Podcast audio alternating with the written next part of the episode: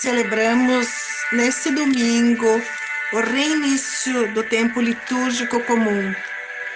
Com a festa da Santíssima Trindade, Deus se dá a conhecer como um ser próximo do seu povo, Pai, Filho e Espírito Santo. Somos acolhidos, amados e convidados a fazer parte da família de Deus. A Santíssima Trindade nos faz viver o mistério de Deus, comunhão, e a fé trinária é o sinal que nos identifica como cristãos. O Espírito da Verdade nos fala na liturgia da palavra prometida por Jesus. Ele nos leva a conservar no coração o amor de Deus e viver em companhia da sabedoria divina. A primeira leitura do livro de Provérbios manifesta a sabedoria de Deus desde os princípios e as origens da terra. Ele organizou campos e terras, preparou o céu com as nuvens, reprimiu fontes do abismo quando fixava ao mar os seus limites, de modo que as águas não ultrapassassem as bordas. Lançou os fundamentos para a terra nós fizemos parte como primícia de suas obras antes do começo da terra. Já estávamos em seu projeto.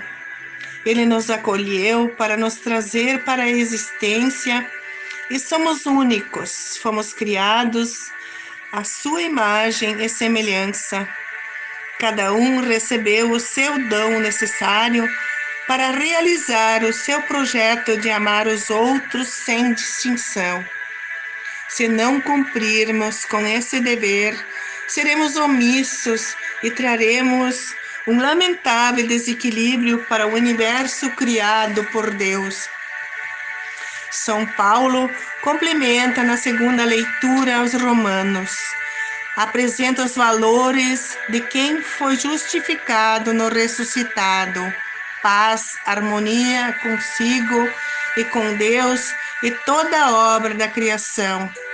Viver sob os cuidados divinos. Nos tornar filhos de Deus e permitir que o Espírito Santo atue em nossa vida, a ilumine e a fortaleça. No Evangelho, Jesus se despede dos discípulos, mas não os abandona promete-lhes que depois de sua partida, o Espírito da Verdade trará a missão de introduzir os discípulos na compreensão da mensagem de Jesus Cristo e continuar sua obra animando-os e atualizando continuamente os ensinamentos que o Mestre lhes ensinou. A liturgia desse tempo comum nos desafia para um caminho de conhecimento da organização e vivência nesse mundo. Personifica o dom da sabedoria como alguém pré-existente à criação divina. É uma obra primogênita de Deus que precisa ser amada, acolhida, para dar sentido e rumo certo à nossa vida. Ele nos auxilia mas precisamos levar a sério a sua proposta de amor e fidelidade. Todos nós fomos abençoados e recebemos os dons para nos ensinar a viver, cada um do seu jeito.